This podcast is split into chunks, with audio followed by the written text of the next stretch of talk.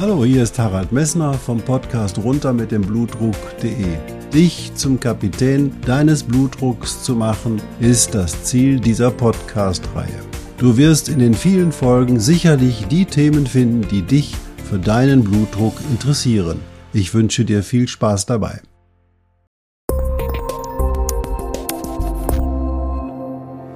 Ja, heute Folge 93. Wir machen noch mal, sage ich so, ein ganz klein bisschen Wiederholung, aber auch noch mal neue Aspekte über die Tatsache, wie der Blutdruck wirklich richtig gemessen wird und was in der Therapie wert ist und was der Ruheblutdruck wert ist. Ich wünsche dir viel Spaß dabei.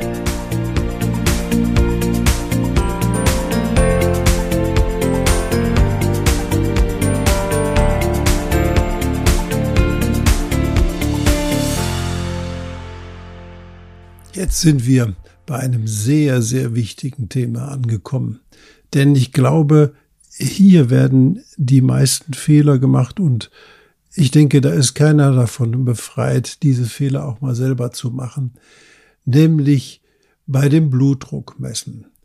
Denn das Messen des Blutdrucks hat ja unmittelbar therapeutische Konsequenzen und diese Konsequenzen sind umso bitterer, wenn der Blutdruck eben halt falsch gemessen wird. Dann würde zum Beispiel eine Therapie möglicherweise zu gering ausfallen oder eine Therapie würde zu stark ausfallen und sie würde dich in jeder Hinsicht schädigen. Wenn sie zu stark ausfällt, hast du Beschwerden, weil der Blutdruck zu niedrig ist. Und wenn sie zu gering ausfällt, dann nimmst du Medikamente oder machst irgendwas in deinem Leben, ohne dass es einen therapeutischen Effekt hat. Der therapeutische Effekt muss natürlich sein, dass es keine Nebenwirkungen durch den hohen Blutdruck im Bereich des Langzeitverlaufes entstehen, aber auch keine Organschäden entstehen. Und das sind ja die Zielpunkte bei der Blutdrucktherapie. Denn der erhöhte Blutdruck selber, weißt du ja schon aus eigener Erfahrung, tut ja leider nicht weh und deswegen ist er auch bei so vielen Leuten nicht richtig behandelt weil eben halt er nicht bekannt ist. Und um ihn bekannt zu machen, muss man ihn erstmal richtig messen. Und bei dem richtig messen, sag ich dir mal, wenn du gerade nach Hause kommst und bist gerade von Stockwerk E auf Stockwerk 3 gestiegen und hast dabei möglicherweise noch zwei Flaschen Wasser und den Tageseinkauf in der Hand und setzt dich hin und misst dann deinen Blutdruck, was erwartest du dann? Du erwartest erstens, dass der Puls schnell ist, weil nämlich deine Muskeln, das hatte ich dir in der vorigen Folge erzählt, mehr Durchblutung brauchten, weil sie ja viel Leistung abgeben mussten, aber dein Körper ist auch aktiviert und durch das Adrenalin und das Noradrenalin, was eben halt dein Körper braucht, damit du die Treppe raufsteigen kannst, ist der Blutdruck in dem Fall auch erhöht. Das bedeutet, wenn du jetzt den Blutdruck misst, dann misst du einfach einen Blutdruck, der falsch hoch ist. Das bedeutet auch für dich, dass jede Blutdruckmessung, die du machen musst, immer nur in vollständiger Ruhe stattfinden sollte. Das heißt, du musst hergehen und wirklich fünf bis zehn Minuten dich entspannt hinsetzen und an nichts denken und dich sozusagen in eine Ruhe hineinbringen, damit du überhaupt in der Lage bist, einen verlässlichen Blutdruck zu messen. Und dann gibt es noch das andere Problem, dass der Blutdruck tageszeitlich Schwankungen unterworfen ist. Das hatte ich dir bereits in einer der Podcast-Folgen erzählt. Und diese tageszeitlichen Schwankungen, die bestimmen natürlich auch, wann es am besten ist, deinen Blutdruck wirklich zu messen, um eine therapeutische Entscheidung bezüglich des Blutdruckes bei dir treffen zu können. Und da hat sich herausgestellt, dass der Therapieblutdruck am besten bestimmt wird bei der morgendlichen Blutdruckmessung quasi auf der Bettkante. Wenn du wach wirst, dann ist da der Blutdruck, wenn er erhöht ist, am höchsten, weil er nämlich da lediglich von der Gefäßweite und von der dir eigenen Blutdruckregulation abhängig ist. Weil du hast in der Nacht geschlafen und du warst ruhig Und dann haben dich ab 4 Uhr die Hormone geweckt, 5 Uhr, dann steigt sozusagen automatisch der Blutdruck an, weil der Körper dich aufwecken möchte. Und gerade in diesem Zeitpunkt, in diesem Zeitraum, wenn du also die Augen aufmachst, dann möchtest du wissen, wie hoch dein Blutdruck ist und dein Hausarzt möchte das auch wissen. Denn dein Hausarzt möchte eine verlässliche Blutdrucktherapie machen und deswegen ist es für dich einfach sinnvoll, deinen Ruheblutdruck zu bestimmen. Und den Ruheblutdruck bestimmen, da habe ich eine eigene Podcast-Folge gemacht, die werde ich dir eben nochmal verlinken. Da gibt's auch eine Seite bei mir, da kannst du deine Blutdruckwerte eintragen und da wird dann für dich automatisch dein Ruheblutdruck aus insgesamt fünf aufeinanderfolgenden Morgen oder Tagen berechnet. Und diesen Wert kannst du dann ausdrucken und deinem Hausarzt mitbringen. Warum mache ich so viel Borei um den Ruheblutdruck? Der Ruheblutdruck ist der einzige Blutdruck, der verlässliche Aussagen darüber machen lässt, ob deine Gefäße durch den hohen Blutdruck, ob deine Organe durch den hohen Blutdruck, ob dein Herz durch den hohen Blutdruck und ob deine Nieren durch den hohen Blutdruck und ob dein Gehirn durch den hohen Blutdruck in irgendeiner Form negativ beeinflusst wird. Der hohe Blutdruck sagt am meisten aus über deine Prognose und deswegen ist es sinnvoll, auch den zu behandeln und den auch in Ruhe zu messen. Wie macht man das? Du gehst her und wirst morgens wach, setzt dich auf die Bettkante, wartest zwei bis drei Minuten und dann misst du, wie es dein Blutdruckmessgerät anzeigt, mit einem Oberarm-Blutdruckmessgerät oder mit einem Handgelenksblutdruckmessgerät im aufrechten Sitzen in Ruhe dreimal im Abstand von drei Minuten deinen Blutdruck. Diese drei Blutdruckwerte schreibst du dir auf und dann nimmst du an diesem Tag den niedrigsten systolischen Wert und den niedrigsten diastolischen Wert und den trägst du dir in die Tabelle ein. Also nicht den höchsten, sondern den niedrigsten systolischen und den niedrigsten diastolischen Blutdruckwert dieser drei Messungen. Warum den niedrigsten? Die höchsten Blutdruckwerte werden beeinflusst durch deine Nervosität. Ja, der Blutdruck könnte hoch sein. Und diese niedrigsten Blutdruckwerte, die korrelieren am besten mit der 24 Stunden Blutdruckmessung.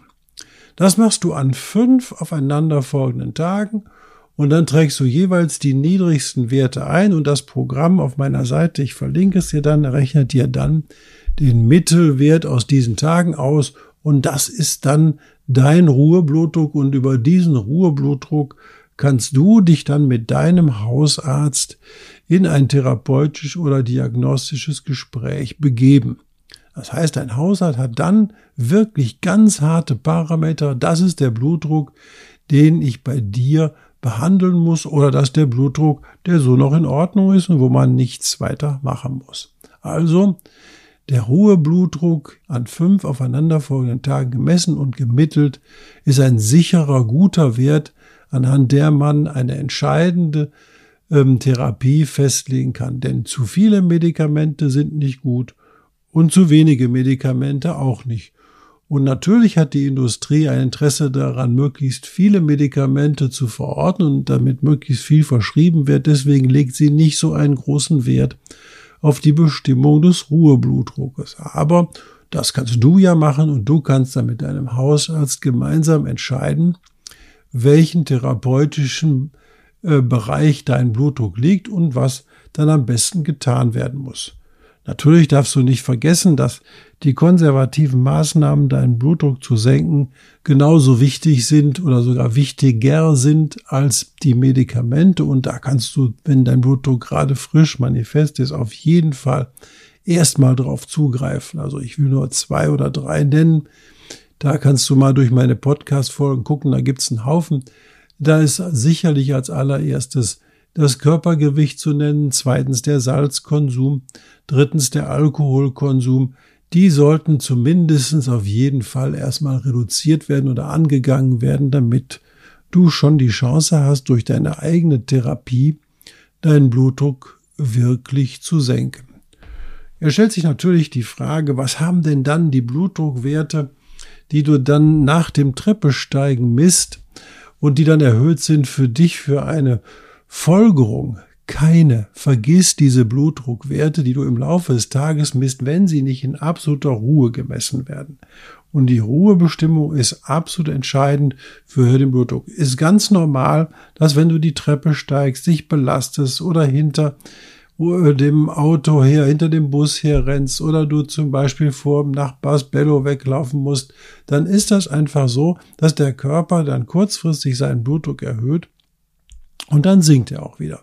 Guck mal, die ganzen Sportler, die eben halt hergehen und sozusagen maximale Leistungsfähigkeit innerhalb von kurzer Zeit erwerben müssen, 100 Meter Läufer, die haben während dieser Läufe riesig hohe Blutdruckwerte, weil aber sie leiden nicht darunter, weil der Blutdruck hinterher nach dieser Belastung sofort wieder absinkt. Und deswegen ist der abgesenkte Blutdruck nach der Belastung oder der morgendliche Ruheblutdruck für dich von entscheidender Bedeutung. Dann noch eine Kleinigkeit wenn du deinen Blutdruck länger nach einer Belastung, so fünf bis zehn bis 15 Minuten nach einer Belastung misst, wird der niedriger sein als üblich. Oder er kann niedriger sein als üblich. Und zwar, das liegt daran, weil dein Körper durch die Belastung ja alle Muskelgefäße öffnen musste und alle Muskelgefäße sind jetzt noch gut durchblutet und da werden die Abbauprodukte der Muskelaktivität noch beiseite geschafft. Das bedeutet, weil dann diese Gefäße alle weit sind, sinkt dein Blutdruck unter diese deine normale Blutdruckerhöhung, als wenn du nichts getan hättest vorher. Das bedeutet also, nach einer Belastung kann der Blutdruck deutlich niedriger sein als vor der Belastung und kann auch deutlich niedriger sein als der Ruheblutdruck. Daran siehst du auch, dass natürlich Bewegung und körperliche Belastung für die Blutdruckregulation von Vorteil ist, nämlich der Körper lernt dann auch mal die Gefäße weit zu machen und den Blutdruck zu senken. Und das kann sicherlich eine positive Wirkung auf deine langfristige Blutdruckentwicklung haben. Also bestimme den Ruheblutdruck. Dann vielleicht ganz kurz und knapp der Therapiewert. Ja, jetzt fangen wir ein ganz heißes Eisen an. Das kann man auch eigentlich in einer Podcast-Folge gar nicht machen. Ich sage dir nur, wenn dein Blutdruck 130 zu 80 oder 130 zu 85 nicht überschreitet, ist sicher alles in Ordnung. Wenn dein Blutdruck 145 zu 85 oder zu 95 erscheint, dann muss man davon ausgehen, dass dein Blutdruck möglicherweise erhöhter ist als sonst und dass man dann leichte therapeutische Entscheidungen treffen muss. Also der Blutdruck ist nicht so niedrig abzusenken, wie das viele auch von Pharmafirmen gesponserten Untersuchungen verlangen und auch wie sich manche Gesellschaften sich auf das Ziel gesetzt haben, den Blutdruck zu senken. Das sind alles Studienergebnisse aus langfristigen Untersuchungen, die haben mit dem täglichen Leben überhaupt nichts zu tun, weil sie in einer besonderen Situation gemacht sind. Viel entscheidender und viel genauerer wäre man, wenn man wirklich Ereignisstudien messen würde, wo man wirklich sagt, unabhängig davon, man beobachtet einfach den Blutdruck und guckt, was passiert. Aber diese Studien werden heutzutage nicht mehr finanziert und ich hatte ja in der vorletzten Folge bereits über die Finanzierung von Wissenschaft was erzählt und das ist einfach bedauerlich, dass man nur noch Finanzierung für externe Studien im Bereich der Pharmaindustrie findet, aber nicht mehr Studien finanziert werden, die eben halt zu wirklichem Erkenntnisgewinn führen und die nicht sozusagen ein Bias haben, wo man einfach guckt, dass der Blutdruck so niedrig wie möglich sein muss. Außerdem ist Blutdrucktherapie eine Individualtherapie und da trifft dein Hausarzt mit dir mit Sicherheit die richtige Entscheidung. Aber er kann sie nur treffen, wenn du ihm wirklich deinen Ruheblutdruck vermittelst. Also nochmal, das ist uninteressant, wie hoch dein Blutdruck nach einer oder unmittelbar nach einer Belastung oder einer körperlichen oder einer seelischen Belastung gemessen wird. Wichtig ist der Blutdruck morgens auf der Bettkante und dort wird der Ruheblutdruck an fünf aufeinanderfolgenden Tagen bestimmt. Du kannst das nochmal in den Show Notes nachsehen. Ich habe die Seiten wo das nochmal genau beschrieben wird und die Seite, in der du auch die Blutdruckwerte eintragen kannst und den Mittelwert errechnen kannst, in den Show Notes verlinkt. Ich danke dir für deine Anwesenheit heute oder dein Hören dieser Folge und ich freue mich nach wie vor, dass Hendrik immer noch meine Podcasts in so eine gute, hörbare Fasson schneidet. Also, einen schönen Tag wünsche ich dir noch.